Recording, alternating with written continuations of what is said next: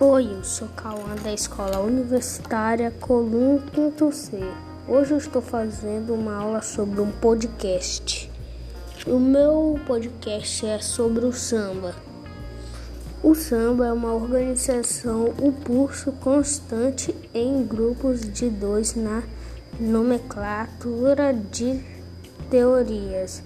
Então trata-se de um gênero bionário instrumentação com violões, caravinhos e percursos variados.